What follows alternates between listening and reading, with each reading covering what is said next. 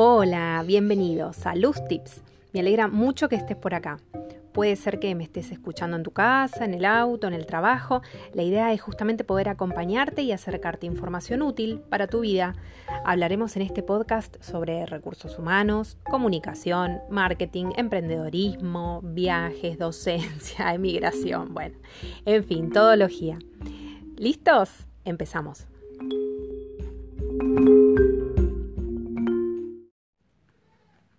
Hola a todos, ¿cómo están? Espero que muy bien. Estuve ausente durante un tiempo, como todos sabrán, estamos en una situación bastante particular por el COVID, pero quise volver al, formato podcast porque, bueno, realmente surgió algo inesperado y es que uno de mis videos de YouTube tuvo más de 5.500 reproducciones. Es el video en el que hablo sobre la docencia, sobre puntualmente el ingreso a la docencia y a los listados docentes. Y surgieron preguntas respecto de dos temas en particular. Uno de ellos es los actos públicos. Y como me veo súper imposibilitada de grabar videos en este momento, porque ni siquiera estoy en mi casa, quedé en plena pandemia en un lugar intermedio entre un lugar y otro, básicamente. Bueno, me, me decidí a hacer el podcast para que por lo menos pueda llegar esta información a las personas que lo necesitan y puedan así tener de una manera fácil y rápida eh, la información. Recuerden que los podcasts yo los grabo y se reproducen en la mayoría de las plataformas de podcasting, pero además también pueden encontrarlos en YouTube. Así que no hay excusas. Vamos a empezar entonces. Como les dije, hoy vamos a hablar en este podcast sobre los actos públicos y voy a hacer un pequeño resumen antes de comenzar. Hace algunos años yo hice la eh, formación eh, pedagógica para profesionales, el también llamado tramo pedagógico para profesionales. Es una formación que dura dos años y que te permite empezar a enseñar en nivel medio en Argentina. Esto siempre en Argentina y en provincia de Buenos Aires, lo que les comento. Mm, luego de esa experiencia, obviamente yo me inscribí, me encontré con que la información era muy desorganizada, nadie te sabía decir muy bien cómo era la inscripción a los listados, cuál era la diferencia entre un listado y otro. Bueno, básicamente me, eh, me, emprendí en la misión de investigar y conocer un poco más este mundo y desde ahí surgió este video que les comento sobre ingreso a la docencia, que lo tienen disponible en YouTube si lo quieren mirar en mi canal. Obviamente este video tuvo muchas repercusiones porque como no hay mucha información sobre el tema, un montón de gente empezó a consultar y también está buenísimo que puedas leer los comentarios si es tu caso y estás por ingresar a la docencia o tenés dudas y no terminas de entender muy bien cómo funciona el proceso. También está bueno que leas los comentarios porque también allí se replican experiencias de un montón de personas que se acercaron a mí con preguntas y consultas puntuales. La verdad, la repercusión fue increíble. Y por eso también creo importante poder contarles ahora de qué se trata un acto público. Un acto público es, mm, es como un mito para quienes nunca asistieron. Yo me acuerdo, mi mamá era docente y cuando era chica íbamos a los actos públicos, era, era como algo rarísimo porque toda la gente gritaba y parecía como una especie de subasta. Eh, no han cambiado mucho en el tiempo los actos públicos, pero obviamente si es un distrito chico no va a ser algo tan complicado. Les cuento algo especialmente vinculado con tema COVID. En Ciudad de Buenos Aires los actos públicos se están haciendo de manera virtual. Yo les voy a hablar de provincia de Buenos Aires, no de Ciudad de Buenos Aires. Para ver la información sobre Ciudad de Buenos Aires, entran en su página y ahí está perfectamente explicado cómo si ustedes ya ingresaron a la docencia en Capital pueden participar de los actos públicos virtuales. Vamos a hacer de cuenta que no hay COVID, que estamos como siempre, que todo es normal y les voy a contar en un estado normal cómo se desarrolla un acto público. Y les voy a hablar particularmente de mi experiencia en el distrito de Ituzaingó. Ustedes saben que una de las problemáticas que hay es que cada distrito se maneja de forma muy discrecional y puede ser que en Ituzaingó lo hagan de una manera y que en Moreno lo hagan de otra y que en, no sé, en otra provincia obviamente lo hagan diferente. Pero bueno, hay, hay como un lineamiento general que se suele seguir. Muy bien, entonces, digamos que ya te inscribiste a la docencia, apareció tu oblea en el ABC. ¿Qué haces ahora? ¿Querés tomar un cargo? ¿Por dónde empiezo? Bueno, vos sabés que hay muchos distritos que publican en internet, tienen algún, algunos tienen una especie de página, blog, otros tienen una página de Facebook. Eso tendrás que ver vos en los distritos que estás interesado según tu domicilio. Acordate que siempre en tu distrito donde tenés digamos, la dirección de tu DNI, vas a tener más puntaje que en los distritos adicionales. Bueno, buscarás dónde van a publicar ellos los cargos que se van a concursar. Esto se hace de manera constante. Actos públicos hay todo el tiempo. Obviamente, a principio de año es todo muy caótico porque surgen los puestos que están, eh, digamos, licenciados a veces por todo un año o las licencias por maternidad, etcétera. Con lo cual, bueno, siempre a principio de año es un lío, pero después durante el año se regulariza y hay menos gente en los actos públicos. Digamos que vos ya entraste a la página donde fuera o te acercaste al SAD, que esto si no sabes lo que es, te recomiendo que veas el video. El SAD es la Secretaría de Asuntos Públicos, que es el lugar de referencia en el que te van a indicar cuáles son los cargos que se van a concursar y dónde se va a hacer. A veces el acto se hace en el SAD, a veces se hace en una escuela y a veces se hace en una sede itinerante, con lo cual un día se hace en un lado y otro día se hace en otro. Yo sé que parece un lío, pero una vez que le agarres la mano vas a ver que no es tan complicado. Bueno, básicamente, ¿para qué asiste un acto público? Y bueno, para tomar un cargo, para poder trabajar como docente, ya sea que sea profe, de, mm, digamos, de cualquier asignatura, siempre voy a tener que concursar por ese cargo, sea titular o sea suplente. Entonces, ya me inscribí a la docencia, ya tengo mi oblea, por lo tanto ya tengo un puntaje. Voy a prepararme una copia de esa oblea, voy a agarrar mi DNI original, una copia de mi DNI y la hoja de ruta.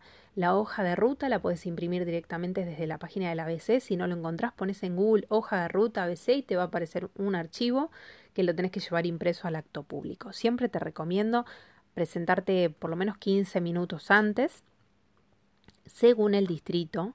En algunos casos te hacen que vos te acerques y digas, hola, ¿qué tal? Vengo al acto público. Te van a decir, bueno, perfecto, deme su nombre, su puntaje y qué cargos son los que te, los que te interesan. En el caso de Ituzaingó, ellos pegan los cargos el día del acto público en un portón, en papel. Entonces vos tenés que ir antes, chequear cuáles son las escuelas, si te quedan cerca de tu casa, si te quedan lejos, si puedes acceder o no, si te interesa o no te interesa, cuáles son los cargos. Te dan un breve resumen de la cantidad de horas semanales que son, en qué horario y demás, y uno se lo puede anotar y sabe que esos son los cargos por los cuales va a concursar. Entonces, te decía, en algunos distritos vos te acercás y lo comentás y te anotan en un listado. En otros, como en Ituzaingó, directamente entras y esperás. ¿Cómo se hacen los actos públicos? Bueno, generalmente por áreas. Por ejemplo, los días que se hacen los actos públicos de prácticas de lenguaje, también se hacen los de inglés y los de TICS, en el caso de Ituzaingó. Quizás en otro distrito, por ejemplo, los de matemática y ciencias sociales se hacen juntos. Bueno, depende también el volumen de gente y el volumen poblacional de ese distrito y de, de cantidad de escuelas que haya. Con lo cual es muy importante que sepas qué días se hacen los actos públicos de las materias que vos estás interesado o que podés, estás habilitado a dar. Una vez que estás ahí, en el caso de Ituzaingó, entras y esperas. En un momento, la señorita va a decir, bueno, vamos a empezar con el acto público de, por ejemplo, inglés. Escuela tal. Y empiezan a levantar la mano. Por ejemplo, levantan la mano, no sé, cinco personas y les dice puntaje y uno dice 20, 25, 30, 36, 42. Bueno, venga el de 42. Se acerca a la pantalla, lo buscan en la computadora, chequean que realmente el puntaje sea correcto y hace la toma de horas. Siguen con el siguiente cargo. Escuela, tal, tal, levanta la mano, tal, tal, tal puntaje, tanto, tanto, tanto, y así es como se van dando los cargos. Es una especie de, digamos, de, de, subasta al mejor postor. El mejor postor es siempre el que tiene mayor puntaje. Acuérdense que el sistema de puntajes tiene que ver con la antigüedad y con también la formación, la cantidad de, de cursos y formación profesional que tengas. Siempre si sos docente de carrera madre, digamos, si estudiaste un profesorado, vas a tener más puntaje que un profesional que tenga la formación. Y después, con los años, obviamente vas a ir haciendo programas y distintas capacitaciones que te van a ir sumando puntaje. Al principio es un poco difícil tomar cargos porque, bueno, obviamente cuando el puntaje es bajo, sobre todo en algunas asignaturas que tienen más cantidad de docentes que requieren el puesto, bueno, se, se, hace complicado. Y a veces lo que también es complicado es armar el rompecabezas de horarios para tomar horas si sos profe y que te quede bien para ir a un colegio, ir a otro. Digamos, esto es nada, la vida del profe. Muchas veces hay que ir durante tres, cuatro, cinco semanas a los actos públicos hasta poder tomar los cargos que a uno le interesa. También muchas veces lo que pasa es que tomas un cargo y después aparece otra oportunidad y tenés que renunciar a uno para tomar el otro. Bueno, ajes del oficio. Pero digamos que en líneas generales así es como se resuelve un acto público. Una chica en YouTube me comentó que le había llegado un comentario que le había preocupado en el que en un acto público se habían agarrado a trompadas. Digamos, estas cosas pueden pasar, somos seres humanos y eh, realmente hay gente que, bueno, nada, hay gente para todo. No, no hace falta ni siquiera que se los diga. Sí, se puede llegar a dar. He visto peleas en los actos públicos, sobre todo porque eh, muchas veces hay gente que piensa que en determinados distritos hay acomodo y que priorizan a uno y no a otro, o que por ejemplo no concursan un cargo y directamente se lo dan a una persona porque es amiga de... No sabría qué decirles al respecto. Puede ser que surja. Eh, ustedes siempre con total humildad y, confiando en el sistema, pregunten, averigüen. Eh, si tienen dudas, consultas, a ver qué les dicen. Obviamente hay gente, por ejemplo, que me llegó el comentario, que hay directivos que le avisan a sus profesores cuando va a haber un cargo que se concursa en la escuela para que sus profesores se presenten y tengan prioridad. Pero bueno, eh, igualmente en la escuela pública, eh, todo esto que yo les comento obviamente es para, para, concursar para el Estado, en las escuelas privadas te toman por currículum, esto también lo vimos en los videos, en el Estado, bueno, eh, los directivos no, no, no reclutan su propio personal, ellos no son los que lo eligen, sino que el personal ingresa según puntaje. Así que el sistema, eh, si funciona bien, debería ser lo más transparente eh, del mundo y realmente la persona que se quede con el cargo debería ser la que está más capacitada o la que tiene mayor puntaje. Obviamente al principio uno suele tomar horas sueltas, eh, licencias cortas y después con el tiempo empiezan a surgir más oportunidades porque también a medida que uno trabaja va juntando más puntaje.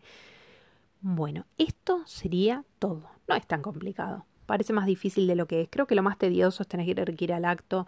Por ejemplo, eh, en mi caso los actos de comunicación eran los días martes a las 14 horas y era tener que ir todos los días martes y muchas veces llegaba, miraba el portón y no había ningún cargo que a mí me interese ni ninguna escuela que me quede cerca de casa, entonces de repente me volvía sin ni siquiera haber participado del acto público.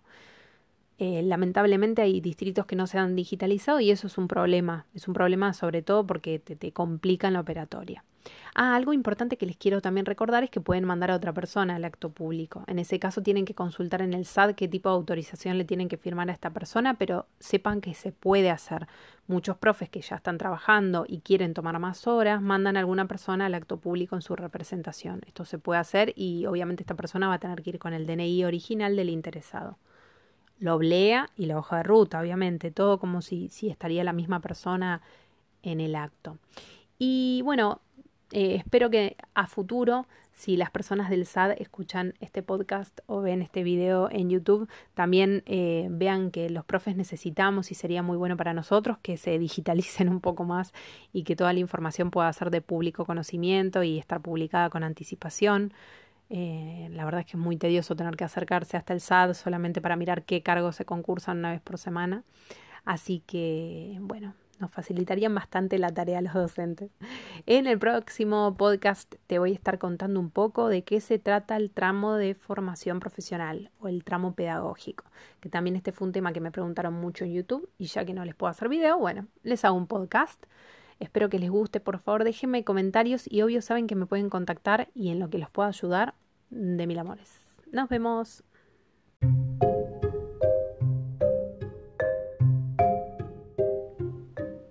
Recordá que en mi web www.luzamparsomian.com en la sección de recursos tendrás acceso a material gratuito, 100% gratis, que actualizo diariamente y que seguro va a ser de tu interés.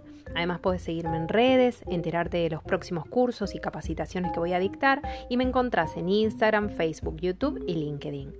Si te gustó este capítulo, compartilo, seguro conoces a alguien a quien le puede interesar esta información y a quien le pueda ser útil. Te espero en el próximo episodio. Nos vemos.